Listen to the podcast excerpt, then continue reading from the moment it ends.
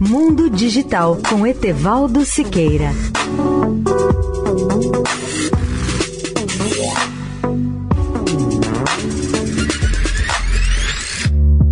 Olá, ouvintes da Eldorado. Muitos cientistas fazem a seguinte pergunta: O que acontecerá se a tecnologia permitir que nossas mentes possam ser lidas? Para o jornal inglês The Guardian, nossa noção de privacidade talvez venha a ser inútil em futuro próximo.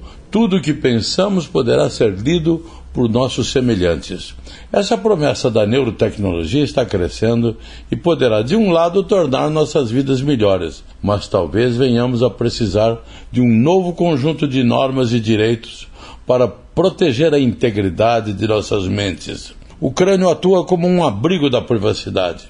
Em seu interior, o cérebro funciona como a última parte de nossa privacidade, segundo explica o neurocirurgião australiano Tom Oxley, que vive em Nova York. Oxley é o presidente executivo da Synchron, uma empresa de neurotecnologia criada em Melbourne que testou com sucesso implantes cerebrais de alta tecnologia que permitem que as pessoas enviem e-mails e mensagens de texto puramente pelo pensamento.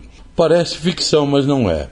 A Synchron se tornou, há poucos meses, a primeira empresa no mundo, à frente de concorrentes, como a Neuralink de Elon Musk, a obter a aprovação da FDA, Agência Reguladora de Alimentos e Medicamentos norte-americana, para conduzir testes clínicos de interfaces cérebro-computador em seres humanos.